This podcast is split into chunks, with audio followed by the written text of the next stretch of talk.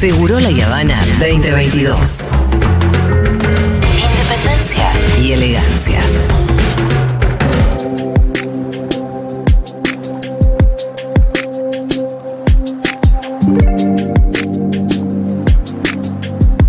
Bueno, y aunque desde el Ministerio de Educación se, se quiera, se haya denunciado penalmente a alguno de los padres eh, de los chicos que toman las escuelas, em, las escuelas siguen en conflicto, obviamente. A mí me entusiasma sacarlos y escuchar sus voces porque a ustedes les debe pasar algo parecido. Es como, hay futuro. No, claro, aparte se los estigmatiza tanto y se los demoniza tanto que. Y esto, hay pibes y pibas que están peleando por sus derechos, que están em, absolutamente comprometidos con su realidad, la realidad de sus escuelas, la realidad de su presente y también de su futuro. Así que les vamos a dar voz y vamos a tratar de seguir Y no haciéndolo están también. prendidos a Luzu TV, por lo menos, están haciendo algo importante. Sí, sí, sí. Y Y lo como- otro tanto hay. y como dice Fito, o se los estigmatiza o se los trata de tarados. Y para mí, eh, en este momento son Luchadores. luchadores. Vamos a saludar ahora a Francisco, que es secretario, secretario general del Centro de Estudiantes de Lengüitas, que está tomado desde el lunes. Francisco, ¿cómo estás? Hola, buen día. ¿Qué ¿Todo bien? tal? ¿Se escucha bien? Sí, se escucha perfectamente. Bueno, muchas gracias por el espacio y un placer hablar. Bueno, igualmente, Francisco, eh, ¿cómo está todo ahí? Bien, bueno, acá a la interna está todo muy tranquilo, pero bueno, también en conjunto con un sentimiento de lucha por, por lo que estamos buscando. Ujú. Em, contanos cómo, cómo están viviendo la respuesta que está teniendo el gobierno de la ciudad. Bueno, la verdad es que la respuesta no nos está sorprendiendo, es decir, no son cuestiones nuevas ni que no estamos viendo. Em, evidentemente, lo que más nos llama la atención o lo que más nos preocupa en algún punto es que se sigue criticando simplemente las medidas que hacemos o las cosas que tomamos y no se da ninguna solución y simplemente se intenta, o como Claro. decíamos, estigmatizarnos o peor, eh, denunciar a los padres y, to- y todo esto que está pasando. La verdad es que nos sorprende, pero hasta que no podamos cambiar algo, hasta que no visibilicemos la situación, estamos siguiendo así, obviamente. Es cierto que la, la- además cómo los presentan los medios de comunicación da mucha, mucha rabia. Sí. Eh, hay- porque además te cuento, hoy por Sí. ejemplo, desde un canal de televisión entrevistaron a una compañera y la maltrataron. Y esto no no es nuevo, ya vimos en Sí. tomas pasadas, en otras actividades, cómo tratan y denigran a, a los estudiantes simplemente por tener tal edad o por tener tales características, cuando Sí. valoro mucho lo que decías antes, sigue siendo una lucha y es totalmente válida. Entonces, eh, cuando no se nos da ese lugar y cuando se nos critica por esas cuestiones, de verdad da mucha bronca, porque no me llama la atención que muchos medios de comunicación estén de acuerdo con esto y hagan el mismo trabajo que está haciendo el ministerio, pero bueno, no termina de... nos sigue molestando porque no podemos hacer nada así y, y recibimos todo ese constante eh, agresividad o no apoyo, entonces agradecemos también estos espacios. Francisco, ¿nos quisieras eh, enumerar los principales reclamos? Eso. Sí, bueno, eh, más, más que nada tiene que ver con algunos reclamos que engloban otras características. El primero tiene que ver con las ACAP, que son las pasantías de trabajo. Sí, Sí.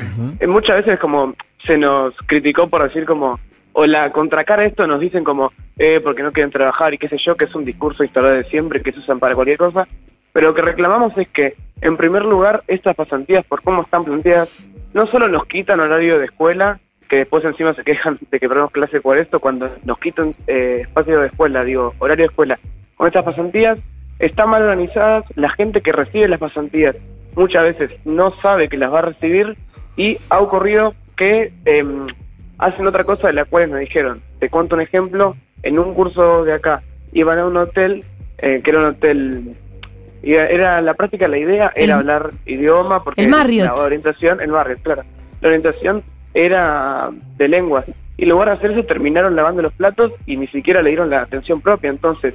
¿Cómo queremos una verdadera inclusión al mundo laboral con estas cuestiones? No es que no queremos trabajar, como se dice, queremos que nos cuiden, que nos traten bien y tener realmente una educación propia y sana. Sí, las pasantías no tienen que ver con los intereses de respecto al estudio futuro de los alumnos. Claro, claro, obvio. En algunos casos quizás está más bien orientado, pero en los casos que ocurrió no se llegó a ese lado y se hizo otra cosa que no estaba planificada. Entonces, te muestran una cosa, te hizo una propuesta y vos podés decir, ah, mirá qué bueno dentro de todo y termina haciendo otra cosa. Entonces, Claro. no te cierra por ningún lado. no, es tremendo. Francisco, ahí en el Lengüitas hay juventudes de derecha. Mira, em, la verdad es que no hay organizada mínimamente eh, hay quizás un par de personas, pero por lo menos ahora veo que como centro de estudiantes, como organismo, estamos bastante en conjunto luchando por esto. Sí, hay un par de familias que quizás están eh, en contra de la toma o en contra de estas medidas, Sí. pero también vemos un montón que están a favor. Así que quizás no vemos una derecha Bien. tan organizada.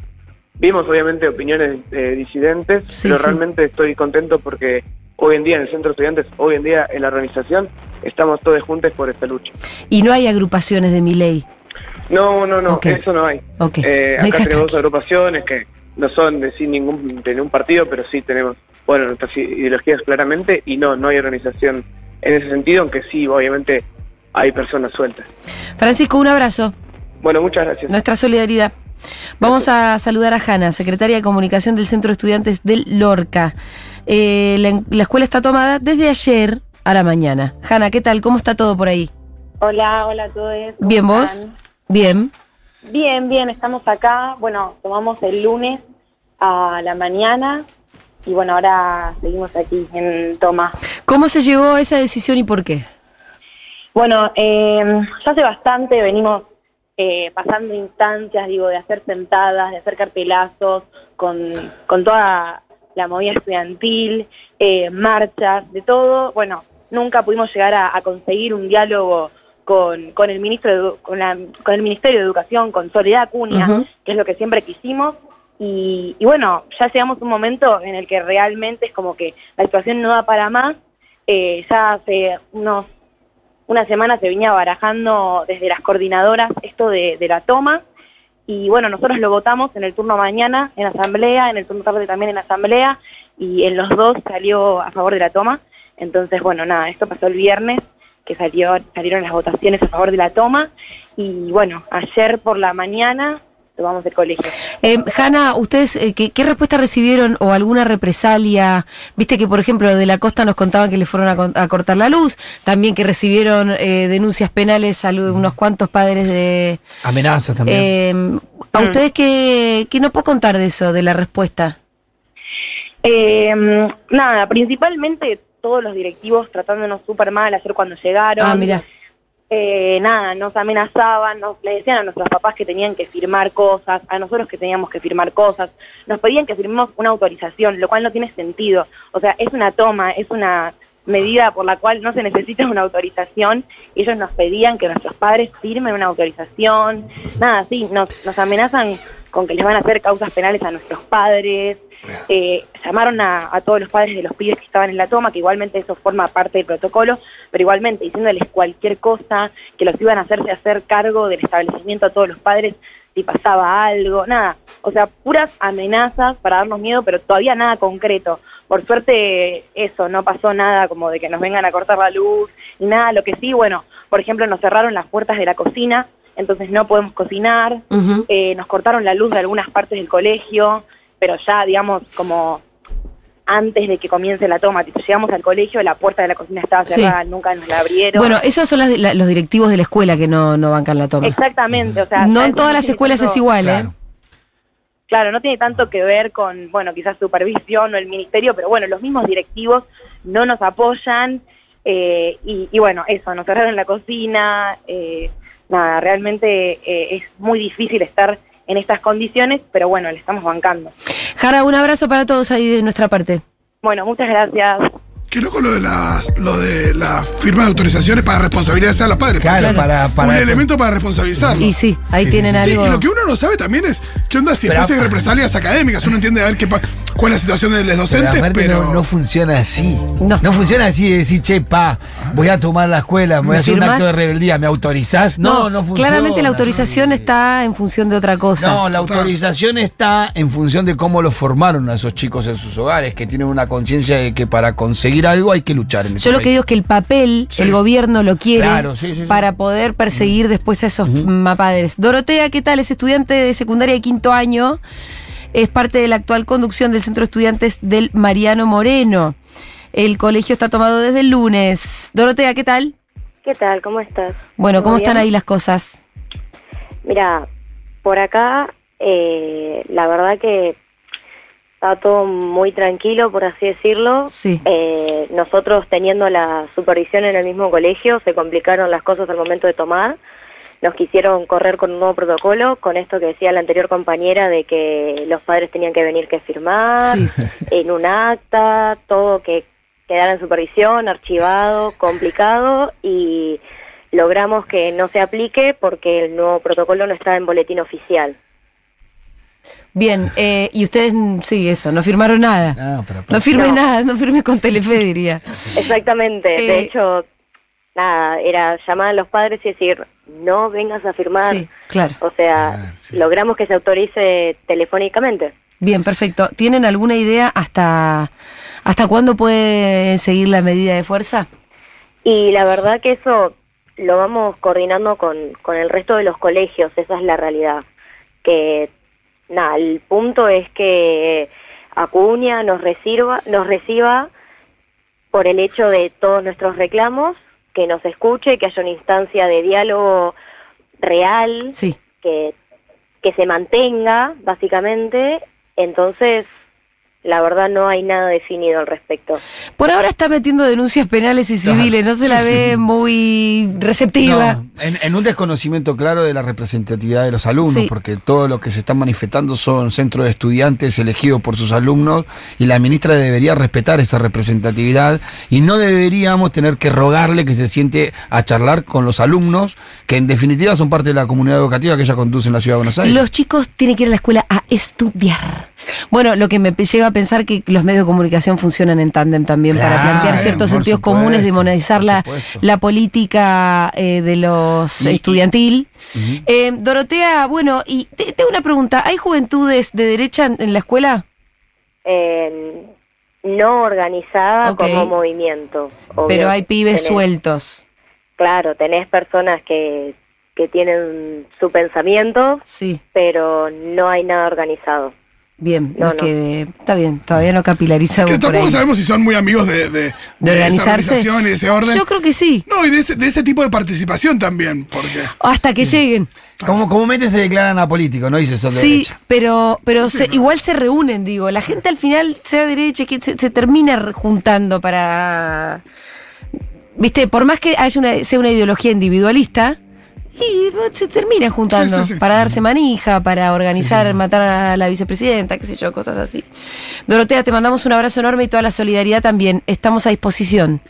Listo, muchísimas gracias. Dale, eh. abrazo. Lo- Abrazo. Lo que claramente demuestra el gobierno de la ciudad eh, en este conflicto y en todos, ¿no? O al menos el PRO o esta tendencia política o ideológica, no conocen cómo se desarrollan los conflictos. No entienden cómo resolverlos, los exacerban, porque si hay algo para exacerbar a los alumnos en cuanto al conflicto es decir, no, queremos hacer cargo a los padres. Sí, sí, sí.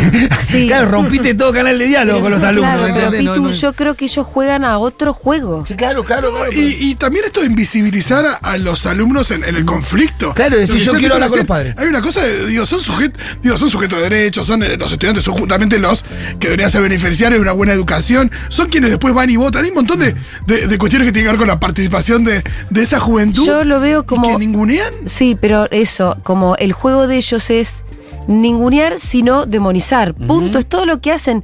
Esto, no hay una instancia de diálogo, decir, bueno, igual yo ponele, ¿no? Soy un gobierno de derecha, pero como todas tus demandas me chupan un huevo, voy a sentarme, voy a escuchar y no voy a cumplir con nada, o me voy a hacer la que te voy a dar dos cosas para darte una sola. No, No. no. Es decir, lo- estos nenes son todos unos demonios, vamos a denunciar penalmente. Sí, ah. es eso, es como, no tiene nada que ver con la política como nosotros la No, conocíamos no, hasta la hace no- poco. No, hay una, no, hay una voluntad de negociación bajo ninguna circunstancia, no hay una voluntad de diálogo bajo ninguna circunstancia, sino lo que pero ni termina viendo siquiera, de, ni siquiera de inventarlo. Nada. Ni De- hacer un- como qué. De hacer como qué, no hay ni siquiera una ficción y no de solamente eso. eso. sino hay agresiones. En, cuando la ministra de, Educación de la Ciudad de Buenos Aires dice que se están distribuyendo manuales eh, en donde se hace un protocolo de cómo tomar la escuela, qué decir, y que esos manuales son distribuidos por UTE, por un ámbito sindical de la escuela, y por los legisladores de junto por, eh, del Frente de Todos. Digo, claramente lo que la llevas a una disputa política en la cual no la están poniendo ni los pibes. No. No. ¿Me entendés? La llevas a un conflicto para no resolverlo, das una respuesta, no una respuesta de gestión, sino una respuesta de campaña. Como dijo la compañera, no tomaron ninguno de los reclamos ni siquiera para Nada. desmentirlo. Ni Nada. siquiera para desmentirlo. No, Por eso te digo, tiene otra lógica. Y creo que esa mirada sobre la juventud también tiene un, tiene un componente también como de clase. Digo, la clase a la que pertenecen eh, los dirigentes de, del PRO. Es, es la clase que, que manda a los colegios, a los a colegios como los que fuimos nosotros, Julita, Sí. donde, donde el centro de estudiantes No hay política, no existe, no, no hay, política en, en, en las secundarias, y entonces no, no entiende que, que puede haber. Digo, hay una cosa ahí, me parece Y también. le No, parece de- una aberración. de Y de todos los ¿no? lugares, Fito, lo que vos decís, porque inclusive algunas de las prácticas que estuvieron haciendo los alumnos se le pedía eh, determinada vestimenta, como por Claro. ejemplo tacones con punta cerrada para Ah, una sí. vestimenta determinada.